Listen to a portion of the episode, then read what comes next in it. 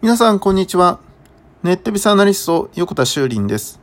えー、今日もですね、人工知能 AI のことについて考えていきたいと思いますが、今日入ってきたニュースでですね、2050年までに日本を含む世界で販売する日本車を全て電動車にするということの目標がですね、発表されました。まあ、自動車産業の将来に向けて新しい目標をですね、えー、発表したわけなんですけど、まあ、2050年ということはですね、えー、今話題のシンギュラリティということが起きると言われているのが2045年ですから、その5年後ということになります。つまり、電動自動車になるということは、今までのですね、えー、あの、いわゆるガソリンで走ってるエンジン音っていうですね、ものはしなくなるわけですよね。で、電動になるわけです。で、電動で電気でコントロールできるようになるということは、つまりこれを電子制御するですね、人工知能とか AI っていうもので、まあ、自動運転も含めて車っていうのがそのようなことになるということになりますよね。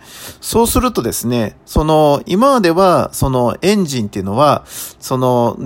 電子制御できなかった部分っていうのがあるわけなんだけど、えー、電動自動車、電気自動車っていうことになると、えー、コントロールができるようになります。しかも、え、シンギュラリティが起きるという2045年の後ということは、え、車っていうものがですね、人工知能が搭載されているとすると、え、勝手に動き出したり、勝手に動く、あの勝手に何かをね、え止まったり動いたりっていうことも、もしかしたら起きるかもしれないわけですね。そうするとですね、このシンギュラリティの後に起きるっていうことは、なんかどういう世の中が来てもおかしくないなということになりますよね。まあ、あの、まだ2018年ですから、32年あるので、まだまだ先の話ではありますけど、なんか一つの方向性としてですね、その電動自動車になるっていうことは、まあ、車っていうものをどのように制御していくかってことが必要で、そのシンギュラリティではない、えー、ちゃんとした形でコントロールするにはどうしたらいいかってことを考えなきゃいけなくなる時代が来そうですね。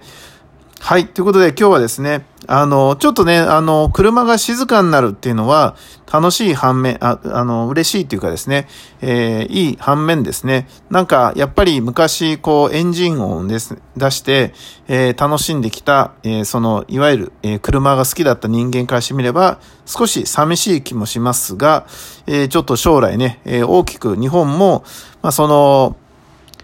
地球温暖化っていうことも含めて、変わっていきそうな気がしましたね。ということで、えー、ネットベースアナリスト横田修林がお伝えしました。ありがとうございました。ではまた明日。